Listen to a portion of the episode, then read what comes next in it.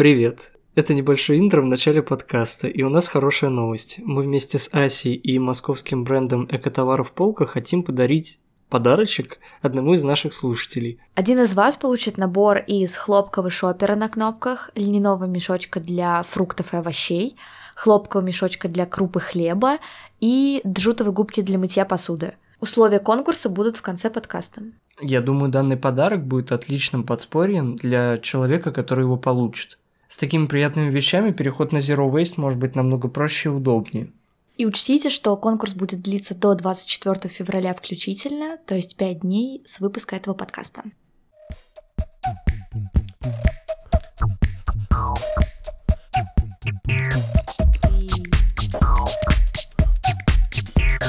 Привет, это подкаст «Ночь» с Даней и Аней. Привет! И сегодня с нами Ася, которая в Инстаграме делает иллюстрации на тему Zero Waste. Привет! Я думаю, как вы уже поняли, сегодняшняя тема нашего подкаста – это экологичный образ жизни и Zero Waste. Я думаю, стоит начать с того, как, Ася, ты пришла к этой концепции и к тому, что ты ведешь Инстаграм на эту тему. Ну, на самом деле, я не всегда была экологична, и в декабре 2017 года я работала с Организацией Объединенных Наций над большой иллюстрацией а, в Найроби. И эта иллюстрация должна была быть посвящена загрязнениям окружающей среды, и именно тогда я поняла, насколько все плохо, и начала осознавать, что моего мусора я создаю тоже очень много. И, наверное, это был такой небольшой толчок, но только в марте 2018 а, года я начала сортировать мусор, и тогда я уже начала погружаться все больше и больше. И в сентябре я начала этот блог. Вот по поводу того, что серьезные проблемы существуют, можешь объяснить, что конкретно страшное происходит и почему тема Zero Waste настолько актуальна становится сейчас? Это немножко идет в разрез с тем, как я преподношу блог, потому что я стараюсь, наоборот, показывать да, у тебя вообще очень мило. Мало описаний проблем. Ну, потому что я вижу, что многие люди хотят именно так показывать, а я верю в то, что я могу показать по-другому. И я вообще за такой мягкий подход по жизни. Я считаю, что если меня не спрашивают, надо очень мягко что-то преподносить, а не показывать сразу, что вот кашалот или там кит, и вот внутри него мы нашли столько-то пластика. Плюс, мне кажется, многих людей мож- могут пугать вот эти масштабы проблем. Да, это нормально. Они увидят и наоборот подумают, что не, они да, ничтожны это в этом. Не поможет. Да, это нормальная реакция, когда люди, как шоры у лошадей, вот так же закрываются от всего, потому что мы и так живем в достаточно сложном мире, где очень много проблем, много надуманных проблем, и еще добавлять какие-то новые, тем более, когда это сопряжено с тем, что тебе нужно поменять всю свою жизнь, конечно, хочется закрыться и сказать, типа, я в домике, я не хочу ничего делать. Но если вкратце про какие-то самые насущные проблемы, и ту, которую я больше всего освещаю, это проблема пластика и одноразовых предметов. На самом деле мы... Нам никто не говорил, что есть такая проблема. То есть, когда нам давали бутылку э, в пластиковой бутылке, нам никто не сказал то, что этих бутылок будет столько там миллиардов и будет столько тонн пластика в океане. То есть мы не знали об этом и жили вот, получается, в розовых очках а потом ты осознаешь то, что просто производитель а, какого-то продукта пищевого переложил ответственность за упаковку на тебя, но только тебе об этом не сказал. И ты такой, вот. Поэтому, наверное, это был самый большой для меня шок, а, потому что я не знала об этой ответственности, которую я каждый день на самом деле должна была нести. И ты просто живешь и понимаешь то, что вот мне там сейчас 29 лет исполнилось, и получается 27 с половиной из них я не вела какой-то супер экологичный образ жизни. Я не брала пластиковые пакеты, потому что мне было всегда прикольно рассувать это по всем своим сумкам, карманам, нести вот так вот. И я столько раз носила там, не знаю, тыкву в руке, арбуз в руке без пакета. То есть я просто такая была всегда. Но это же не заканчивается на этом, то есть куча всякой упаковки, особенно в студенческие времена, все эти джанк-фуды с металлизированной специализированный. В общем, для меня, на самом деле, тема упаковки, ввиду того, что я еще иллюстратор и работаю с дизайнерами над упаковкой, она как-то ближе всего легла. Но, безусловно, пластик в океане к 2050 году а, пластика в океане будет больше, чем рыбы, и а, из-за этого загрязнения в том числе разрушается озоновый слой, и глобальное потепление, оно все ближе к нам. И я, в принципе, понимаю, что погоде уже за последние пять лет мы видим очень сильные изменения в температуре вот в нашей стране. Кстати, это удивительно, что в школе детей, вот когда там окружающий мир ведут или еще что-то такое, их обучают, что, например, нельзя бросать мусор в лесу и нельзя разводить огонь, который может прийти к пожарам. Но вот таких серьезных проблемах, насколько я знаю, вообще не говорят. Ни о сортировке мусора, ни о чем. Ну, конечно, я сужу только о реалиях российских, скажем так. Может, в других, кстати, странах это есть. Ну, на самом деле, получается, это хорошая привычка не свинячить, да, но другое дело, что природа — это все вокруг нас. И как бы тот полигон, на который сваливают мусор, это тоже часть природы. И получается, с одной стороны, а, в Европе, если ты не свинячишь, и у них все это уже устаканено и узаконено, что ты сортируешь э, любое сырье, и все превращается да, во вторсырье. И действительно, если ты соберешь где-то мусор, ты отнесешь его, рассортируешь, и все будет хорошо. А у нас, получается, ты принесешь его домой, если ты такой хороший после себя убрал, и просто выкинешь это, и потом другой человек опять выкинет это куда-то на планете, и это не будет тоже досортировано. Но к счастью, сейчас э, все начинают задумываться над э, более экологичным образом жизни и действительно пытаются минимизировать количество отходов. Поэтому сортировка уже в Москве, по крайней мере, существует, в Питере давно существует благодаря близости Финляндии. Ну, вообще, это один из тех э, трендов, который очень положительно сказывается на окружающем мире. Это mm. тот тренд, который хочется, в принципе, поддерживать. Но оно, в принципе, на людях, мне кажется, хорошо сказывается, потому что, мне кажется, сейчас практически все блогеры, которые раньше выставляли селфи, пишут о том, что у них есть э, тамблер для... многоразовый тамблер для кофе, а вы видели, какие грязные океаны, там еще что-то. То есть этот тренд, он, с одной стороны, немножко смешно выглядит, это когда все вдруг начинают одно и то же говорить, но это хороший тренд, это не просто, что все начинают говорить о том, что давайте качать попу. Это лучше, на мой взгляд. Ну да, это здорово, когда важные вещи становятся модными, и люди следуют, хотя как бы у них нету глубинной причины этому следовать. Вот по поводу экологичного образа жизни, в чем он заключается, какие основные вещи интегрируются в жизнь, чтобы считать себя человеком, который следует экологическому, экологичному образу жизни, и чем он отличается от zero waste, как эти два понятия связаны. Наверное, правильнее начать, что такое zero waste, а, то есть дословно это ноль отходов, но еще плюс ко всему это ноль потерь.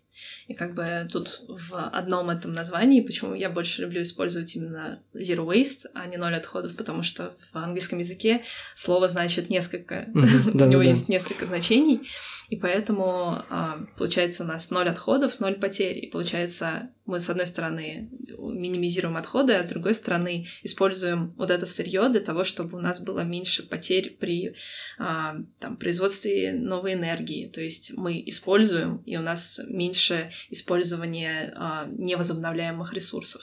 То есть это все вместе. Экологичный образ жизни это уже касательно просто человека, да, а, и получается, если ты стремишься к zero waste, ты на экологичном пути. Но если ты просто на экологичном пути, не факт, что ты прям zero waste.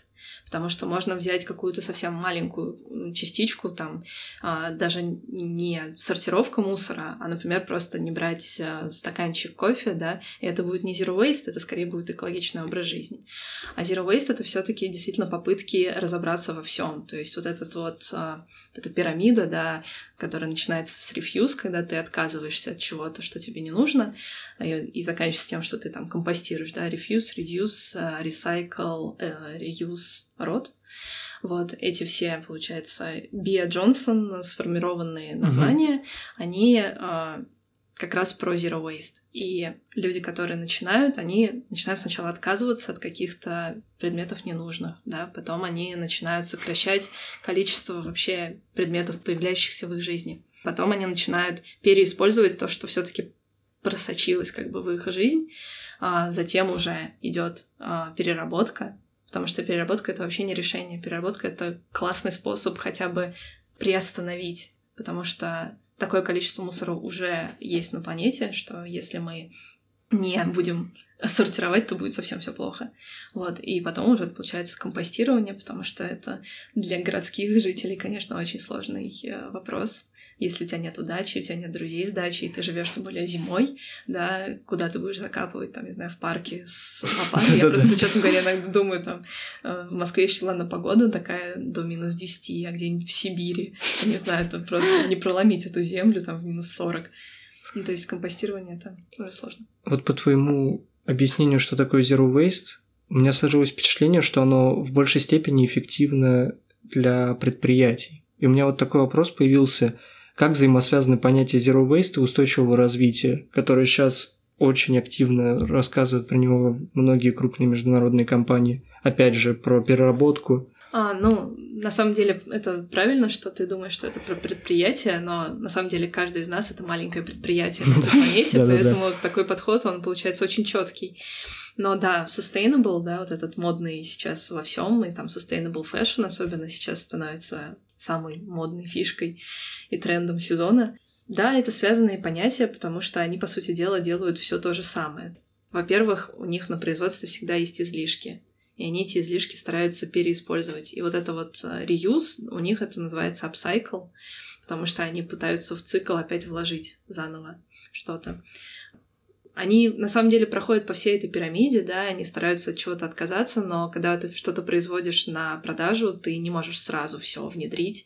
И вот mm-hmm. моя подруга Нелли из э, бренда Недре питерского, она сейчас э, сделала упор своего бренда, своей, своих магазинов и всего своего, своей мануфактуры на то, что они идут в sustainable, она учится на sustainable fashion в разных местах, то есть сейчас она была в Берлине, и она начала с маленьких каких-то вещей. А, первое ее было попыткой, ну просто возьмем ее как пример, sustainable fashion.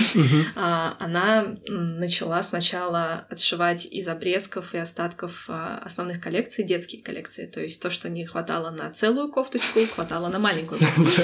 И таким образом она убрала большие излишки, которые нельзя было продать кому-то, но которые было жалко просто выкидывать. Потом они запустили вместе с Олесей Бесперстовой из No Plastic is Fantastic, они запустили запустили серию из вот этих уже со всех остатков а, там вискозы или каких-то сеточек э, полиэстровых мешочки. И они начали отшивать мешочки очень стильные, они прикольных цветов, и вообще выглядят так супер-супер fashion. Для овощей и фруктов. Да, для овощей и фруктов, но вискоза не для овощей и фруктов, скорее там для чая, для орешков, какой-нибудь прям супер такой fancy мешочек. Я когда его потрогала, я говорю, я не могу в него ничего положить, он слишком красивый. Вот. И сейчас э, следующим получается третий э, шаг, который они предприняли. Я думаю, впереди у них уже много чего продумано. Это они э, начали отшивать шоперы, и у них целый, получается, месяц один человек, нанятый, отшивал только шоперы. И в этих шоперах теперь отдается вся их продукция. То есть у них больше нету пластиковых пакетов. Они отправляют все по почте тоже, только в тканевых сумочках. И вот шопер, ты можешь его при, прийти с ним и получить скидку, либо прийти без него, и тебе тогда дадут этот шопер. Но им пришлось до- сделать добавочную стоимость, то есть они просто повысили цены на все. И получается, ты приходишь со своим, получаешь все по старым ценам, приходишь как бы без всего, ты получаешь по новым ценам. Вот такой вот получается шаг. Это маленькие вроде шажки, но если взять даже один бренд, это сколько клиентов, которые ты не даешь пластиковые пакеты и сколько там от отшива одной коллекции, одной марки уже отходов они сминимизировали. Хотелось бы еще спросить про российский контекст. А, насколько честно работают приемы раздельного мусора у нас, если ты знаешь это? Ну, я знаю немного, а, потому что расследование я не проводила, хотя интересно быть Глория вся в красном, проводить расследование на эту тему. Я думаю, что могу рассказать про Хартию и про Эколайн. Это две компании, которые давно этим занимаются, давно внедрили у себя действительно вот это раздельный сбор, потому что нам всем надо вспомнить, что это деньги. И эти компании делали не потому, что они такие прям супер хорошие, хотя они могут быть супер хорошими, но они в этом видели выгоду, потому что ты можешь продать uh-huh. это сырье и получить деньги. И они внедрили это первыми, еще до того, как у нас правительство вообще начало об этом думать. И сейчас вот на самом деле непонятная какая-то ситуация, потому что с 1 января у нас это обязательно, да, сортировать мусор, но только так и нету кого-то, кто этим занимается. И непонятно, что будет с этими компаниями, которые занимались до этого. Но вот Хартия и Эколайн, они даже очень отзывчивые. Я писала, когда только начала сортировать отходы, я же задавала те же самые вопросы, которые мне задают. То есть, почему они сваливают все в одну машину? Боже мой, я же только что все это отсортировала, зачем они это делают? И я эти истеричные сообщения писала туда, и какой-то очень приятный мужчина мне отвечал и рассказывал, что они запустили ролик, который, кстати, видела в Сапсане, а, про вторсырье, о том, что нужно сдавать. И он рассказал, что такой вопрос, как у меня, он а, возникает у всех, поэтому они собираются снять второй ролик, почему мы ездим с одной машиной только. На самом деле они ездят э, только с одной машиной куда-то, потому что это минимизация экоследа. Если бы была возможность, конечно, возить там пять машин и было бы столько сырья, они бы возили пять. Но столько сырья никто не сортирует пока что в Москве, поэтому им достаточно там на определенный кусок района только одну машину запускать и потом уже на своей базе рассортировывать. Но вот они честные вроде как. Хотя мне все время все пишут, типа, я видел, я видел. Вот, я да, видел. поэтому и возник у меня такой вопрос. Я Ну, очень много я видела, могу, что да, на ArtPlay точно. раньше точно стояли контейнеры для этого, и там было много разоблачающих статей, типа, вот, они сваливают все потом Они в одну вроде как, кучу. ну, ну, в одну кучу это нормально. Самое главное, что там не было брокколи гниющего или еще чего-то. А я видела, как поставили сетку. Кстати, вот эти открытые сетки совершенно не правильная подача сортировки мусора в России, в которой есть дождь, снег, грязь и вообще все бывает не очень красиво. И они туда разрешают скидывать в том числе бумагу. И я видела, как а, получается, лежит пластик, а, бутылка, металл, бумага и брокколи из магнолии. И понятно, что все, все вторсырье, по сути дела, испорчено, особенно бумага, потому что она мгновенно это все впитает. И наверняка человек, который приехал потом опустошить да, эту сетку, он просто сказал, а, извините. Ну, просто что он может сделать? Меня до сих пор удивляет, почему даже в Москве так мало мест, куда можно сдать раздельный мусор, потому что, в принципе, это же достаточно хороший бизнес, люди на этом зарабатывают деньги. Если даже человек, скажем так, не интересуется этим с точки зрения помощи земле, он может помочь своим финансам, создав подобную компанию. Мне не очень понятно, почему у нас в стране это не развивается так. Плюс, насколько я понимаю, очень сложно заставить ЖКХ поставить у себя в дворе контейнеры. Я просто специально этим интересовалась, потому что мне не хочется куда-то ездить, не хочется просто выйти, пройти два шага и все аккуратненько рассортировать и выбросить. Но там столько шагов, там нужно конкретно договариваться с какой-то компанией, говорить, что это окупится, что это действительно важно, проводить какие-то исследования. И то есть, ну я вот этого не вывезу лично. Ну, во-первых, получается, есть а, лоббирование мусоросжигательных заводов в нашей стране, и оно процветает уже давно. Я не буду как бы весь подкаст про это рассказывать, но есть такая проблема, и в связи с этим а, сортировка а, сырья немножко откладывалась, потому что проще было сжечь, Мгм. потому что есть дяденьки, которые владеют этим мусоросжигающим заводом, они готовы все у вас забрать и получить деньги от правительства, как ну, они же получали какие-то Мгм. льготы наверняка, то есть э, это прям спонсирование было крупное. И вот, получается, появляются э, новые люди, которые говорят то, что автор сырье можно вообще-то переработать, давайте строить перерабатывающие заводы. У нас немного перерабатывающих заводов, и я была на семинаре в финском посольстве, и они рассказывали о том, что 130 километров — это вот тот максимум, на который должно путешествовать вторсырье, чтобы вообще оно приносило каких-то денег. Но у нас это для нашей страны не- ну, очень маленький размер, потому что это надо очень много перерабатывающих заводов. Это не Финляндия, Финляндия маленькая все таки Поэтому я думаю, что у нас это все немножко так приостановилось, и сейчас это зажигается с новой силой, и как раз вот, получается, появился этот за- закон, но только у нас делают закон до того, как делают а, среду и возможность создают для этого закона. То есть они создали закон, и теперь давайте будем думать, кто этим будет заниматься. Но я оптимист, поэтому я надеюсь, что все будет хорошо. И все-таки Recycle Map, карта, на которой Greenpeace составили, она достаточно а, подробная и можно найти. Не во всех районах я знаю, что есть э, легко доступные. Мне вот повезло, что когда еще не было собиратора этой программы, а, мой пункт сбора был в 20 минутах от дома, и я просто гуляла. Поскольку это было тепло, весна, лето, мне было кайфово. А потом появился собиратор, и я больше не парилась. Вот, потому что я не представляю, как я бы сейчас ходила там через снег и стужу. Да, это не очень комфортно, и вот такие проекты, я надеюсь, что просто не только они будут этим заниматься. У нас в стране огромное количество вещей в итоге упирается в логистику, проблемы с ними. Это реально очень Да. смущает и одновременно Но забавляет. мы очень большая страна. Да, И на самом деле мы именно поэтому только сейчас подходим, когда там уже финны э, добились только одного процента мусора, попадающего на свалки. А мы как бы только начали как бы задумываться, потому что мы слишком большие. У нас слишком легко найти место, этот кусок природы, который можно... Типа, он, назовем его полигон, это просто страшное место, просто там вокруг не будет никого. Но на самом деле они в какой-то момент просто начали, видимо, совершать ошибки, они начали делать эти полигоны близко к домам людей, и люди начали это замечать. То есть если бы этого не было, если бы они просто спрятали это где-то вот неизвестно где, то мы бы так бы и жили без сортировки мусора, мне кажется. А какую страну можно привести в пример России? Наверное, проще всего мне будет говорить про Финляндию, потому что вот они меня позвали в финское посольство на этот семинар, где как раз компании делились своим опытом. То есть а, компании, которые занимаются отходами в Финляндии, рассказывали про свой опыт и как они хотят этот опыт а, внедрить в российские реалии и готовы вообще всем чем угодно помогать, потому что им а выгодно, во-вторых, э, они все-таки действительно хотят, чтобы планета была чистой. Поэтому Финляндия такой хороший пример.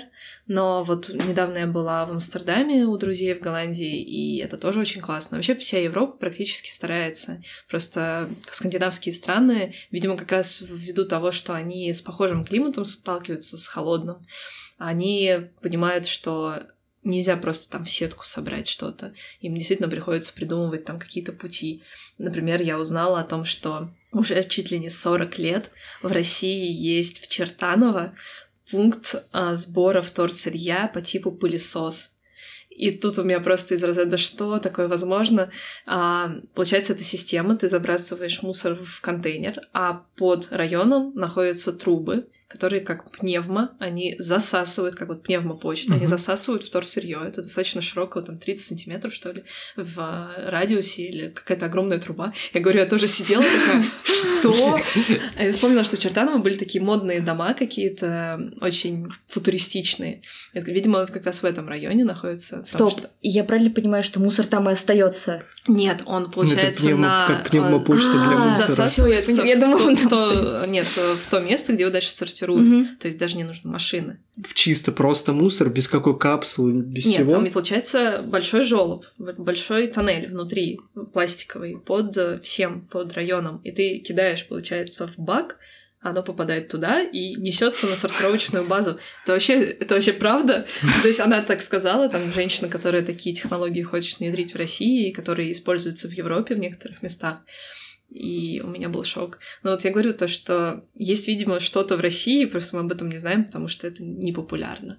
Ну да, об этом вообще не говорят. У нас обычно абсолютно о других вещах пытаются рассказывать нам активно. Ну, на самом деле, если вдруг Малахов начнет рассказывать про Zero Waste, все.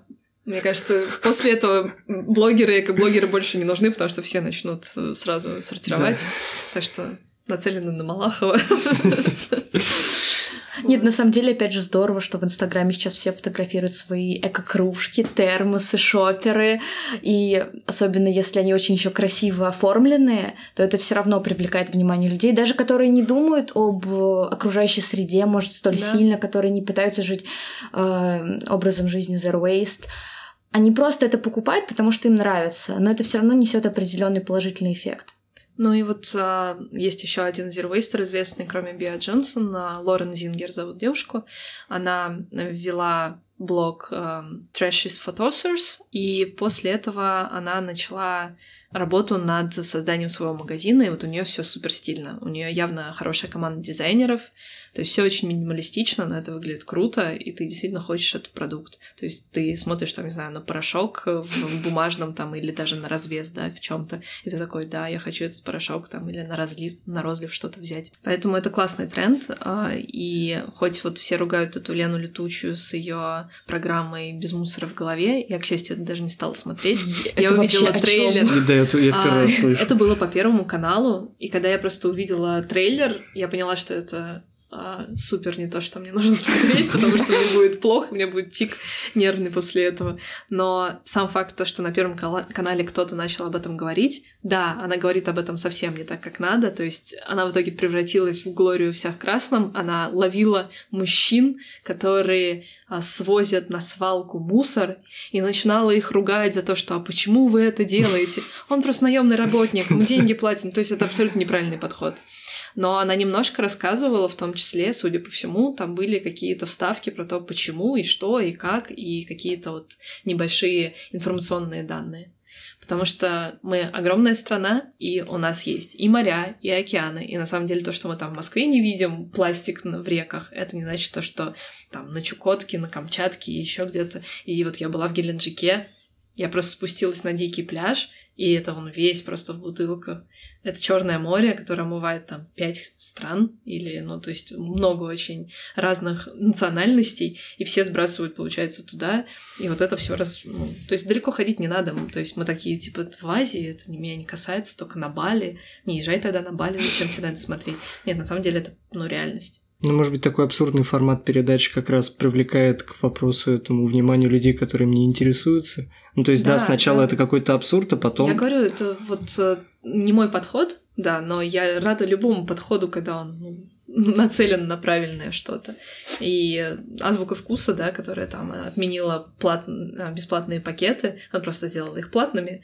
Вот а, это тоже, с одной стороны, вроде шаг такой странный, больше про гринвошинг, да, что мы типа эко, но он тоже привлек внимание общественности, и кто-то начал задумываться. Даже если там, не знаю, два человека начали задумываться, это уже классно, потому что это один человек, это, получается, не 400 килограмм в год мусора, а уже меньше, да? Это уже очень большой вклад, на мой взгляд. Вот ты рассказала про страну, на которую стоит равняться, а на какие компании крупные, международные стоит равняться другим компаниям в плане Zero Waste? Я не могу точно назвать какую-то компанию, но могу рассказать про экологизацию бизнеса немножко, потому что в Европе, в Америке это уже давний тренд, и приглашаются определенные специалисты в области экологии, которые придумывают для компании какую-то программу по минимизацию их ущерба среде. И, например, одна компания косметики, которую я начала использовать, они начали сотрудничать э, с ребятами, и эти ребята придумали инициативу под названием «Нейтрализация климата». Ты, получается, наносишь ущерб своим производством планете, а потом ты вкладываешься в какую-то хорошую инициативу деньгами или помощью или какой-то поддержкой. Таким образом, ты помогаешь хорошему делу и нейтрализуешь климат. Вот такая вот есть. То есть идея. ты вкладываешь в какую-то компанию, которая занимается. Наоборот, чем-то хорошим. То есть они там чистят что-то uh-huh. или придумывают какой-то способ переработки или еще чего-то. И таким образом у тебя нейтральный климат. Но да. это же, по сути, никак не документируется. То есть Нет, ты... у них это не документируется. А, даже так. У них на каждой упаковке написан этот значок с номером по поводу того, что эта упаковка для этого продукта была придумана вместе с этой компанией с, по нейтрализации климата, и что вот, наша компания такая крутая, что мы об этом задумываемся. Мы знаем то, что наши пластиковые тюбики там для крема, они плохие, uh-huh. но мы не можем пока что придумать какую-то другую альтернативу, да, в, в рамках там и бюджета и прочего, но у нас есть средства и желание вложиться во что-то хорошее. Но это вот немцы, например. И как пример, одна из авиакомпаний, точно не могу сказать какая, по-моему, в Новой Зеландии они отказались от всего одноразового пластика на борту но это тоже классно. Они, конечно, маленькая авиакомпания, там, несравнимая с какой-нибудь Люфганзой или еще кем-то, но это небольшой шаг вперед. И, кстати, Люфганза тоже уже металлические использует э, столовые приборы. Кстати, у меня вопрос не в тему, но тем не менее, э, вот образ жизни Zero Waste подразумевает отказ от полетов на самолетах? Я вот как раз про это достаточно часто начинаю рассказывать, что я не zero waster, и я никогда не буду zero waster. Ну вот просто я очень хочу к этому стремиться, и поэтому у меня даже этот хэштег был «стремлюсь к нулю», угу. потому что я люблю путешествовать, я не хочу ездить на каное, ну, то есть я не хочу там ездить на велике, на каноэ. Я понимаю тех людей, которые хотят, но я вот не хочу. Это мой выбор. Вот, поэтому я всегда буду летать, но я делаю все, чтобы сминимизировать, да, то есть я беру все с собой, я не беру никакой пластик там, на борту.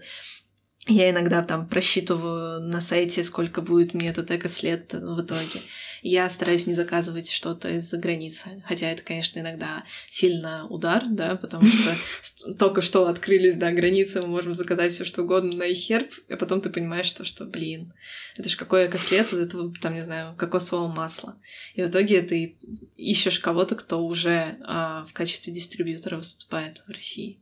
А вот смотри, даже в Москве есть проблемы с тем, что в некоторых районах нет просто контейнеров для раздельного сбора мусора и все подобное. А вот как с этим обстоят дела в регионах? Ну, в крупных городах все-таки есть инициаторы, и организация «Раздельный сбор», она существует, по-моему, в 25 э, городах в России, в крупных и в маленьких городах.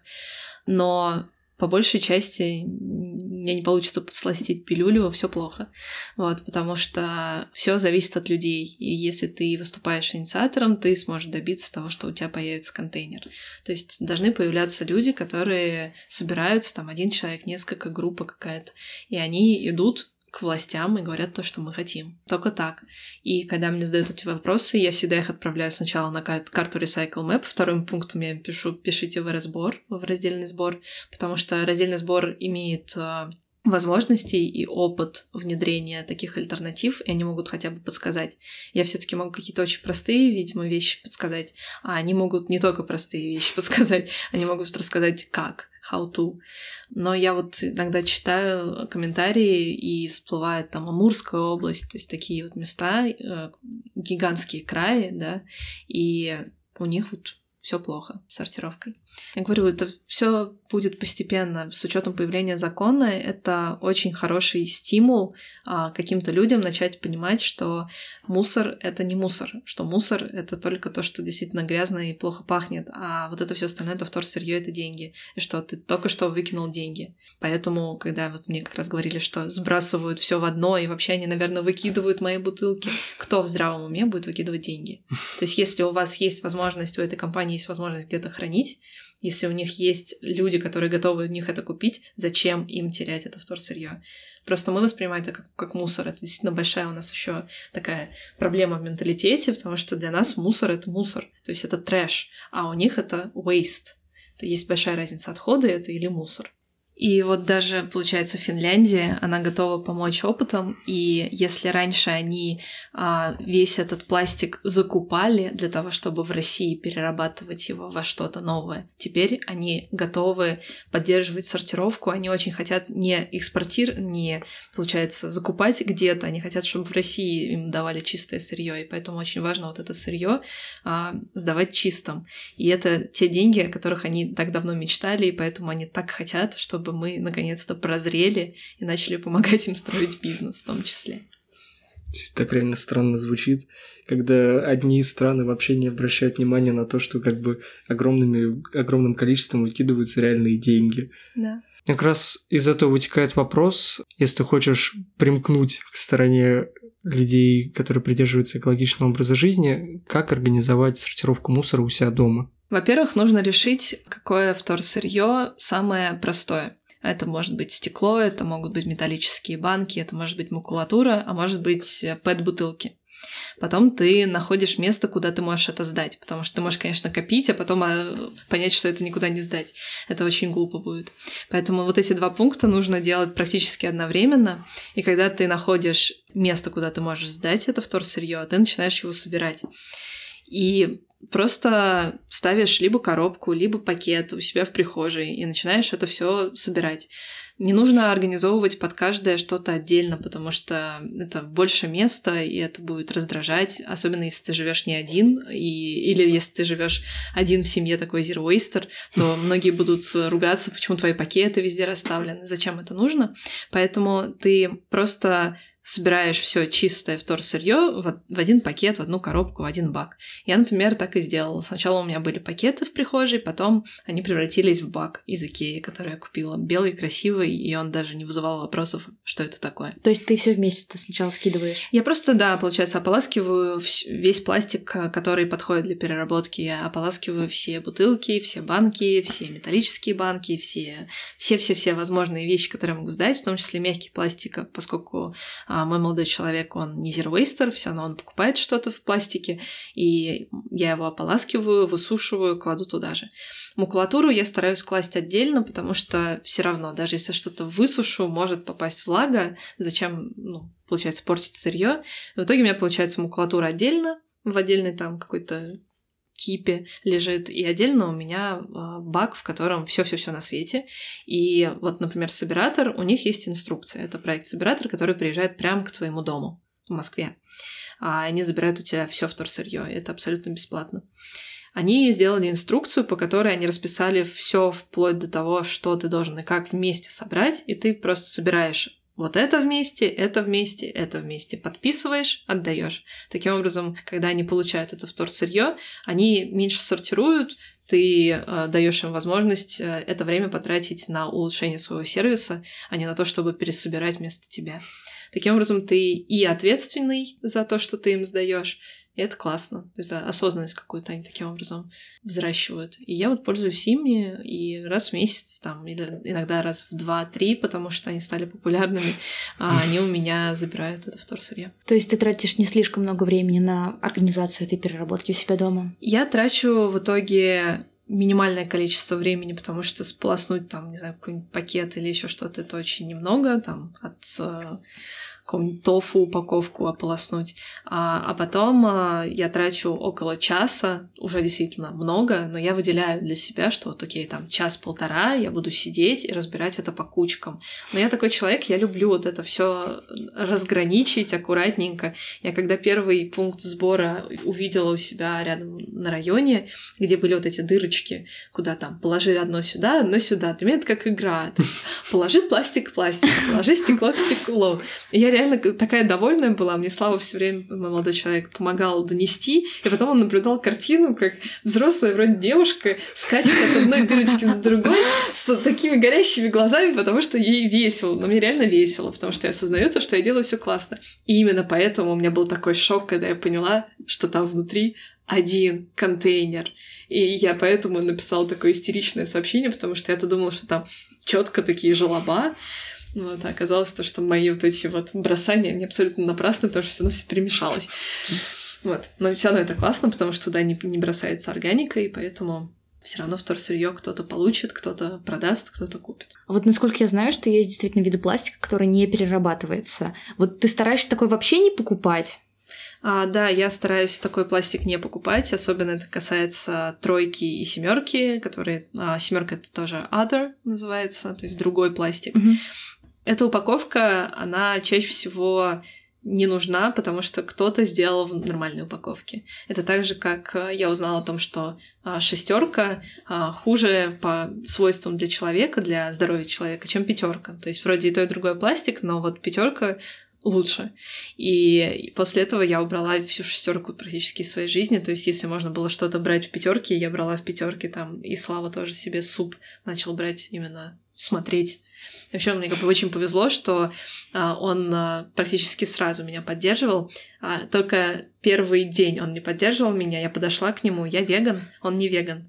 И он знал то, что я и так немножко странная, да.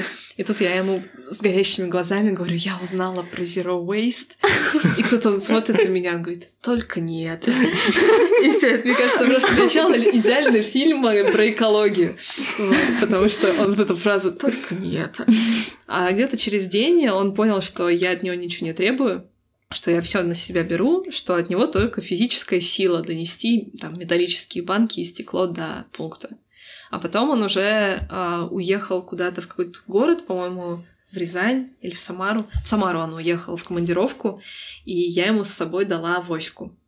И он сказал то, что он в первый день достал эту авоську, вызвал кучу вопросов у всех, с кем он работал, а, у всех в магазине, потому что в Самаре, видимо, это не супер популярно. И он начал, он начал транслировать то, что я ему немножко рассказывала, этим людям. И он говорит, они меня слушали, ты представляешь? Тут он понял, почему я вообще этим занимаюсь, и что в этом есть какой-то такой кайф даже, что люди тебя слушают, когда ты это рассказываешь. Мы сейчас плавно перешли к теме, как повлиять на свое окружение ненавязчиво, а, особенно если живешь с родителями. Так вот, как это лучше сделать, как ты думаешь? Ну, мне повезло, что я уже не жила с родителями в тот момент, когда я стала Zero Waste, точнее, иду к Zero Waste. Я вообще, опять же, повторюсь, что стремлюсь к нулю, это моя идеология, то есть я не Zero Waster, я просто знаю, что такое Zero Waste, и понимаю, что это будет очень круто, если когда-нибудь я буду Zero Waste. Ну, там, не знаю, лет 90, может быть, я этого достигну своей маме, там, всем остальным я даже никогда не рассказывала, потому что я с ними просто не жила. То есть они меня спрашивали, чем занимаешься, я немножко им начинала рассказывать. А со Славой это было всегда ненавязчиво, потому что а, я не верю в то, что ты можешь начать непрошенные советы транслировать каждый день. Это вызывает всегда какую-то агрессию, раздражение, потому что зачем твои советы тебя не спрашивают? А давайте я вам расскажу, а вы знаете что? И особенно, когда там, не знаю, ты не берешь пакеты, на это, например, ответить, а вы знаете то, что в ките нашли 50 килограмм пластика? Ну вот зачем? Ну, то есть это какие-то такие страшные вещи. А я считаю, что самое главное — это твой пример. Думай только о себе. Ты живешь эту жизнь, ты для себя сделал выбор ты сделал, а не кто-то сделал за тебя, и тем более ты не можешь сделать выбор за кого-то.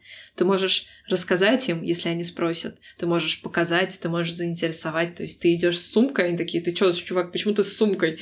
Почему там все нормальные люди с пакетами, а ты с сумкой? Ну, какие-то такие вопросы ты можешь начинать от- отвечать а, и просто продолжать, потому что если ты не сдаешься, люди начинают понимать, что а так можно жить. То есть, если это длится не неделю, не две, если это не мода какая-то там, влияние и странные какие-то привычки, люди начинают это уже воспринимать иначе. Они понимают то, что ты живешь так, и вроде ты там, счастливее стал, или у тебя там какие-то деньги появились, потому что на самом деле упаковка это 30% стоимости продукта. Это как бы достаточно большие деньги вот этим примером я так ходила по району, такая вот waste безумная. Меня начали узнавать во всех магазинах. Я а, начала слышать от а, продавщиц а, такие замечания, какие у вас красивые сумочки, ой, какие странные пакетики, когда я там достала фруктовки. Ну и, конечно, и всегда неодобрительные взгляды, когда я все это рассовываю не в сумку, а в какие-то там карманы, потому что, ну, Понятно, что в первое время я все время забывала сумку. Это нормально.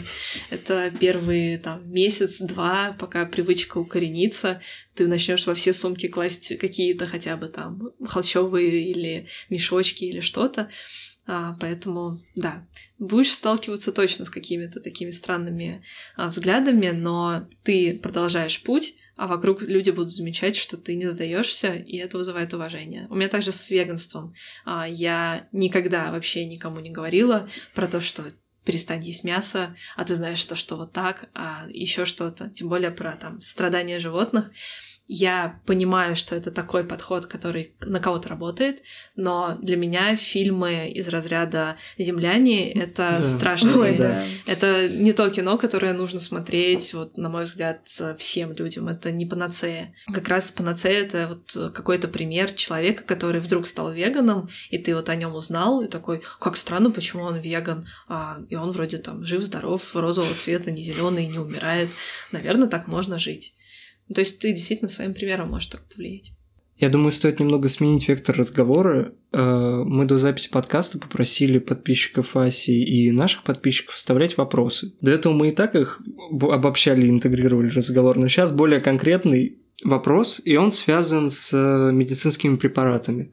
Суть в том, что производство сами медицинских препаратов, они не самые экологичные, и упаковка у них у всех тоже далеко не экологичная. И вот следующий вопрос. Что делать? Это вещи, которые необходимы для того, чтобы вылечиться, но при этом они вредят окружающей среде. Как тут найти баланс? Отказываться от них или нет? И из этого тоже вопрос выходит по поводу контрацептивов. То же самое, большинство из них либо это препараты медицинские, либо презервативы, насколько они экологичны. у меня такой подход, что надо начинать с себя, и человек счастливый и здоровый будет а, больше стараться для того, чтобы вокруг него все было тоже хорошо. Потому что если у тебя все плохо, ты вряд ли будешь задумываться над тем, что где-то там пластик в океане плавает. Поэтому, конечно, нужно лечиться, если это нужно. Но у меня сейчас в моей жизни а, такая ситуация, что я отказалась от лекарств, но это, на это потребовались и деньги, и время. Я перешла на натуропатию, но, опять же, я не имею никакого морального права людей заставлять переходить на натуропатию. А можешь пояснить, что это такое? Ну, то есть это препараты не синтетические, они все-таки сделаны из натуральных препаратов, натуральных веществ, э, из трав, из каких-то выжимок, порошков, еще чего-то, потому что на самом деле человек часть природы, и природа предусмотрела все для того, чтобы снять озноб, чтобы вылечить что-то, там, предотвратить кровотечение. То есть на самом деле там наши предки использовали все эти травы всегда все же есть болезни, которые нельзя вылечить так, и это нормально, если ты болеешь, тебе нужно пить антибиотик, потому что ты же можешь умереть. Поэтому лучше пить антибиотик, а не думать над тем, что, боже мой, он в блистере. Но это неправильно, потому что твоя жизнь важнее в данном случае, потому что если ты останешься в живых, ты сможешь дальше влиять. А если ты выпадешь из гонки, все закончится. Поэтому, разумеется, надо лечиться и просто потом подумать, а что могло повлиять в моей жизни на то, что я заболел. Вот я как раз такой вопрос себе задала, а, потому что я поняла, что я, видимо, что-то не то ем, там, не, не знаю, что-то делаю, там, стресс у меня какой-то появился, что я начала болеть. И это как раз повлияло на то, что мне там пришлось антибиотики пить. Вот. По поводу контрацептивов, презервативы из латекса, они разлагаемые. То есть это нормальная вещь. И плюс ко всему все таки вы вряд ли видите проблему с латексом в мире. Это все таки проблема с, пластиком, а не с латексом. Опять же, у меня нет никакого морального права советовать э, какой-то другой способ предохранения, потому что каждый выбирает для себя, но здоровье превыше всего твое здоровье, потому что потом ты влияешь на здоровье вокруг себя, планеты, своих родственников и вообще всего своего окружения. А блистеры для таблеток перерабатываемые? Нет. То есть это то, чем надо жертвовать все равно. Да, поэтому если вы все-таки покупаете какой-то препарат, потому что натуропатия тоже в упаковках в обычных, они же не в порошках каких-то mm-hmm. там волшебных, э, доставляемых в zero waste упаковке, а просто выбирать упаковку в пластиковом контейнере большом, где они просто все насыпаны, а не в блистере. Потому что блистер был придуман для минимизации, опять же, доставки, потому что это удобно, это мало места занимает, mm.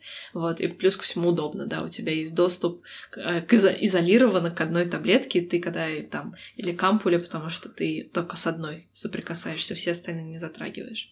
А плюс ко всему если брать там поликлиники и больницы, они все-таки занимаются отходами. Это не просто куда-то там выбрасывается на полигон, а они часто перерабатываются. Другое дело, э, я не могу точно сказать, какие компании этим занимаются, но и мне и подписчики писали, кто э, врачами работают, медсестрами, что есть такая проблема, и они работают над этим, и к ним приезжает человек, который забирает там бахилы, одноразовые шприцы, вот это все. И, например, в какой-то области, не помню, в Кемерово или где-то в России, одна больница придумала свой станок, или привлекла какого-то а, человека, который просто превращает кучу вот этого пластикового мягкого мусора а, в твердые слитки, и они сделали у себя в, а, во дворе больницы а, мебель из этого пластика. То есть это спрессованный... Они немножко странно выглядят, потому что это не, не очень ровно, но там, например, они сделали форму, и в эту форму налили вот эту вот э, переработанную массу, и она застыла. И получилось, например, там э, скамейка, а тут они сделали горшок, а тут они сделали плитку или еще что-то. Это так здорово. И это так странно. Да, но я вспомнила, кстати, пример, правда, не про Россию. Например, в Роттердаме там не очень много эмиссий от машин, но тем не менее они есть. И там на какой-то оживленной улице поставили как раз-таки а, машину, которая все газы в себя впитывает, как-то компрессует, а впоследствии из этого делается украшение. И мне настолько это понравилось. И насколько я знаю, Китай даже купил у них эту технологию, чтобы у себя ее использовать, потому что у них вообще огромная проблема с загрязнением воздуха. Ну вот очень классно, что это, все эти технологии вызывают вау-эффект. Вау-эффект это сразу привлекает человека. Я была в Амстердаме, у них есть а, магазин Upcycle всего на свете, то есть всего сделанного из чего-то и там были украшения, wait for it, а, из краски граффити, то есть а, они приехали в район, в котором было очень много граффити на стенах, и вместо того, чтобы просто счистить и выкинуть, они использовали супер толстую пластину из краски, спрессованной, получается, для того, чтобы сделать украшение. То есть они эту краску собрали и сделали украшение. Или там из шин делают, из ремней безопасности делают.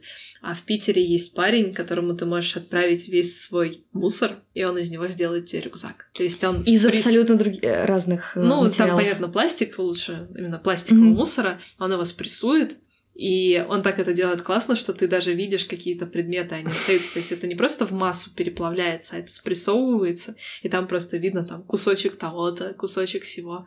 Это такие большие прикольные смешные рюкзаки. Даже интересно, сколько еще подобных интересных решений можно придумать абсолютно для разных материалов в торсырье. А, Upcycle это прям, по-моему, один из самых крутых видов э, внедрения Zero Waste в мир, потому что это вызывает вау-эффект. Вот я когда изначально знакомился со всеми этими идеями и как они внедряются в жизнь, у меня возник один вот такой вопрос. Вот смотри, допустим, мы когда готовим к переработке мусор, мы его моем. Допустим, мы заменяем целлофановый пакет, э, там, не знаю, тряпичной сумкой, и мы ее стираем. И все вот подобные этапы, они приводят к тому, что ты что-то моешь. А недостаток пресной воды – это тоже очень серьезная проблема на сегодняшний день. И вот у меня появился такой вопрос, что не, нету ли таких моментов, в которых лучше использовать э, что-то одноразовое, но это при этом экономит воду. И вообще, насколько повышает придерживание Zero Waste трату воды пресной? Это сложный вопрос, потому что это опять это серая зона, это получается и не черное, и не белое. С одной стороны, да, ты, получается, молодец, ты взял что-то многоразовое, но тебе надо это там стирать. А с другой стороны, а, есть вот эта одноразовая вещь, которую вроде как сдал на переработку и забыл, но на переработке-то она тоже будет использовать воду для того, чтобы, да. опять же, сделать. Вода — это ресурс нашей планеты главный и уникальный, поэтому в любом случае все будет всегда с водой. Я для себя сделала выбор за то, что я хочу чистый мир. Вот. А с водой, я надеюсь, мы как-то научимся ее фильтровать. То есть давайте решать проблемы по мере поступления. Ну, да. Вот. А по поводу того, что надо мыть вторсырье, в некоторых странах Европы а, мне даже писали девушки, которые там живут, и у них не надо мыть. Вот. И То даже на... Они просто очень часто опустошают эти баки для сортировки, и у них там не появляется mm. какого-то трэша, который появляется у нас. Вот, поэтому у них нет проблемы с плесенью, еще с чем-то. Они как раз именно поэтому говорят, не мойте, чтобы экономить воду. Но mm. это, скорее всего, не про Россию в ближайшее будущее. И вот второй вопрос, который у меня опять же возник. Вот смотри, мы разговариваем в основном сейчас про то, что какие не стоит брать продукты одноразовые. Ну, то есть, какие материалы не стоит использовать, потому что они одноразовые. А вот, допустим, я хочу купить себе домой вазу для фруктов. И я ее буду использовать, ну, реально большое количество времени. И у меня вот выбор. Допустим, я могу взять деревянную вазу. Она бывает, может быть, и пластиковая, глиняная, стеклянная. И тут уже речь идет о том, скорее, сколько а, выхлопов, сколько вреда приносит производство данного, данного материала, данной вазы. И вот вопрос у меня следующий. Какой лучше материал выбирать, с точки зрения того, насколько он экологичен в производстве, а не сложен в переработке и вреден, когда он лежит там в земле или загрязняет воду. Ну, нельзя сказать однозначно за каждый материал. Отдельно надо рассчитывать. Э, это так же, как с экоследом, ты никогда точно не можешь знать, надо считать. Я считаю, во-первых, нужно понять, какие у тебя условия. Например, у тебя дома, там, не знаю, собака. Зачем тебе тогда брать стеклянную вазу? Потому что, скорее всего, она разобьется. Тогда надо взять из чего-то не бьющегося. Окей, значит, стекло отпадает. Металл, дерево или пластик. И ты, опять же, начинаешь думать. Тебе нужна большая ваза, там, тяжелая ваза. Я все равно сторонник натуральных материалов. Я все-таки пластик стараюсь убирать, потому что есть такая проблема, что пластик становится не очень привлекательным через какое-то время. То есть mm-hmm. даже вот лейки для воды, да, в Икее, вот эти красивые, то, что они модные делают, а, белого цвета у меня такая стоит, но она уже не белая, и я понимаю, что лет через 10, наверное, мне будет очень раздражать. А если бы она была металлическая, и даже если бы она покрылась ржавчиной, это бы придало ей какой-то лоск. То есть, знаете, как вино, да, и, и женщины, да, получается. Вот. В общем, на мой взгляд, нужно все равно за натуральное, но если мне предложат купить натуральную, там, не знаю, глиняную вазу, и у меня нету собаки, там, ребенка дома, и будет все аккуратно. Или из переработанного пластика какой-то там апсайкл моды. Я, наверное, выберу апсайкл, хотя это будет пластик. Потому что таким образом я поддержу вот эту вот моду на то, что можно все переиспользовать. Плюс ко всему, если пластик действительно переработанный, или, может быть, это спрессованная бумага или еще что-то, это получается тоже уже переработанное второй раз, и это тоже классно. Это не дерево, которое срубили, вот сделали из него там какую-то емкость, а это что-то, что-то, чему дали вторую жизнь. Это тоже круто. Поэтому я говорю, нужно для себя везде ставить точки так. Ну, как э, вот эти таблицы, когда стрелочки идут, да, нет, да, нет. Ты вот для себя такое... Действительно, мы живем так. То есть не, нету однозначного ответа вообще на что-либо в этом мире. Мир не делится на черное и белое, поэтому а, я считаю, что нужно просто понять для себя какие-то условия, которые, на которые ты можешь дать ответы, и из этого сделать свой выбор самостоятельно. Раз уж у нас зашел разговор про выбор, то хочется вот тебя о чем спросить. Есть ли для тебя лично граница, после которой чаша комфорта перевешивает чашу желания э, жить образом жизни Zero Waste? Если бы Zero Waste был похож на хиппи, как его иногда преподносят, тогда, наверное, бы я не пошла в эту сторону. То есть я бы, наверное, молчала и сортировала потихоньку, но не пропагандировала.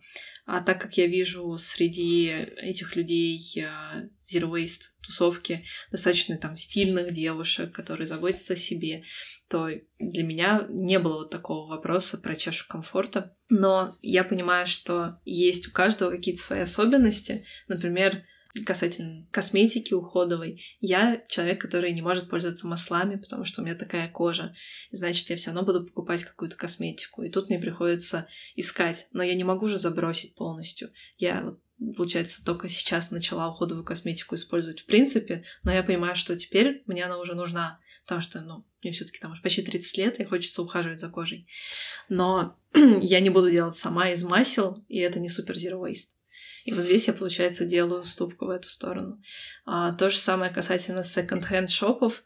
Я веган, и я из тех веганов, которые считают, что шерсть, даже если она секонд-хенд, не для меня, и кожа секонд-хенд тоже не для меня. И поэтому я, скорее всего, буду покупать новую какую-то там обувь или сумку из а, пластика, да, из пластиковой ткани. Получается, тоже я делаю для себя такой выбор. Не всегда я zero waste, я, и не, я стремлюсь zero waste, но я не zero waste. Поэтому, наверное, из-за того, что я себе дала такие немножко размытые границы всего этого, у меня мне немного комфортней. Вот смотри, нас послушал человек, и он этой всей темой сильно заинтересовался. И он хочет дальше погружаться в эту тему. То есть ему интересно идти глубоко в эту тему. С чего ему проще всего будет начать внедряться? А с каких-то книг, статей или с чего? Нет, в плане какие действия самые простые, которые легче всего интегрировать в свою жизнь? Вот как бы какие первые шаги именно интеграции? Ну, первое — отказаться от пластиковых пакетов. Это будет заучено, потому что действительно это ненужный товар, который нам навязывается постоянно, и люди, которые его вам предлагают, это их работа, ну, как бы они тоже не хотят никакого зла там этим фасовочным пакетом. Просто нужно эту привычку начать прям первый, потому что иначе пластиковых пакетов будет просто море, уйма вообще. Мы никогда с ними не распрощаемся а, а мы все-таки все голосуем рублем. Тебе надо понять то, что твои деньги — это влияние на мировую экономику. И если мы все откажемся от пластиковых пакетов, пластиковых продуктов, на их место придет какая-то другая альтернатива. Пока мы говорим «да», этому всему оно будет в нашей жизни. Потом это сортировка э, отходов. Каждый человек примерно килограмм а, мусора производит в день, если он не сортирует и не задумывается. Именно поэтому в конце года около 400 килограмм у каждого ну, на земле остается. И это жуть, и поэтому нужно немножко больше в это внедриться, нужно почитать а, Greenpeace. Раша пишет замечательные статьи, у них очень классная команда, я была у них в офисе. Посмотреть на их карту, а, где какие пункты существуют, чтобы туда сдавать свое вторсырье. И, наверное, третий пункт — это не сдаваться и не ругать себя за промахи и ошибки, потому что если постоянно идти с таким перфекционистским подходом, то ничего не получится. И все будет всегда немножко корявенько.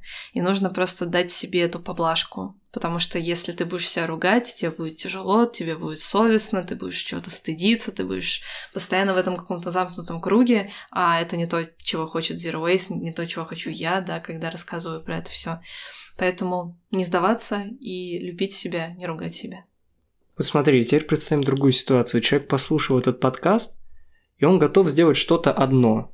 Больше он в эту тему внедряться не будет. Какое одно действие принесет больше всего пользы. Неоднократное действие. Да, вот он будет это делать регулярно, но все что-то одно. Вот, допустим, от одного продукта отказался или что-то заменил, всего одно. Ну, я все равно за сортировку отходов, потому что это одно действие, и мы под него как бы так хитренько много действий, да, подпихнули. Сортировка отходов.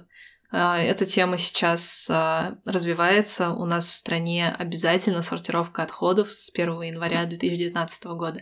Да, у нас не существует никакой платформы пока что особой. А, то есть все немножко так странно, да. но мы вообще-то должны все сортировать. Вот, поэтому если уж даже на правительственном уровне, значит, скорее всего, скоро будут штрафы. Поэтому чем раньше ты начнешь сортировать, тем круче. И последних, о чем хотелось бы тебя просить, а, можешь посоветовать какие-либо источники, откуда можно получать информацию про Zero Waste, чтобы с этим побольше разобраться? Ну, я такой человек, я люблю интернет, я люблю Google, поэтому я просто гуглю все. А, но чаще всего мне выпадает, опять же, сайт Greenpeace российский, мне выпадает Recycle Mag, тоже получается классный портал. Есть еще классная площадка, называется Plus One, и они пишут вообще про все, про устойчивое развитие, про экологию, и я им давала интервью. Наверное, это вот те три, которые приходят первыми в голову. Но если вы знаете английский, то там намного больше, конечно, вы можете прочитать, потому что практически любое уважающее себя издание пишет про экологию уже давно, не первый год. Поэтому те же BBC, New Yorker, то есть все зависит от языка. Если есть язык, то классно. И очень советую ютуберов. Ютуберов очень много, и я когда начинала, то я смотрела как раз, а, во-первых, теды, вот эти все TEDx, TED-токи с людьми про экологию, про Zero Waste. Смотрела как раз блог а, Лорен Зингер, Биа Джонсон, вот эти ролики всякие. Потому что видеоконтент сейчас самый популярный, людям не хочется читать, людям хочется смотреть, поставить фоном. Поэтому просто пробивайте Zero Waste в YouTube, и вам выпадет и на русском, и на английском. На английском, конечно, намного больше. Мой, наверное, любимый блог ютуберов — это Sustainably Vegan, то есть устойчиво веган. Это Ими из Лондона, и она э, рассказывает про Zero Waste, про устойчивое развитие. И второй будет как раз Trash Photosors э, Лорен Зингер. Как ты планируешь развивать свой блог про Zero Waste дальше? Ну, я, получается, нашла какую-то такую нишу, я показываю доступным образом через иллюстрации сложные вещи, и мне стали люди писать по поводу того, чтобы, а можно я ваши тексты перепишу и где-то выложу. А на самом деле уже несколько месяцев мы с издателем а, работаем над книгой для детей. Я вообще считаю, что нам нужно в первую очередь а, достучаться до детей, и тогда уже дети достанут своих родителей, и все будут zero waste. Потому что, ну, ребенку не откажешь, когда ребенок будет тебя спрашивать, а зачем ты это сделала, а зачем ты то, а зачем, а почему и так далее. И бабушки. Вот две категории людей, на которых надо влиять, потому что они заботятся действительно об окружающей среде, они ничего не понимают еще в плане этого, почему это нельзя исправить, да, это про детей. А бабушки, наоборот, заботятся о своих внуках, поэтому тоже заинтересованы.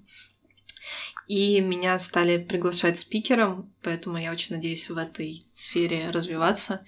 Поэтому думаю, что буду продвигать и распространять и просвещать. Спасибо, Ась, что пришла к нам в подкаст, рассказала столько всего нового и интересного. Да, спасибо большое, правда. Я надеюсь, что наши слушатели после этого перейдут к тебе в Инстаграм, посмотрят, что ты делаешь, и хотя бы каким-то образом начнут интересоваться этой темой, потому что ты делаешь клевые вещи. Спасибо большое, было приятно поболтать, и я буду рада новым подписчикам всегда. Спасибо за прослушивание. Ставьте лайки ВКонтакте, ставьте звезды в iTunes и пишите комментарии в iTunes, ВКонтакте и на почту. Пока-пока. Пока. Итак, условия конкурса. Как вы уже знаете, мы разыгрываем комплект многоразовых предметов быта собственного производства от бренда Полка. Все их товары сделаны из природных материалов, у них натуральные цвета, и они выполнены в минималистичном дизайне.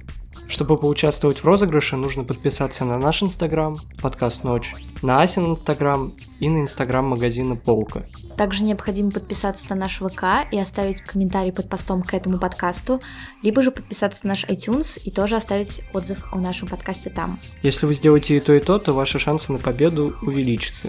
Комментарии в виде одного символа, смайлика или слова учитываться не будут.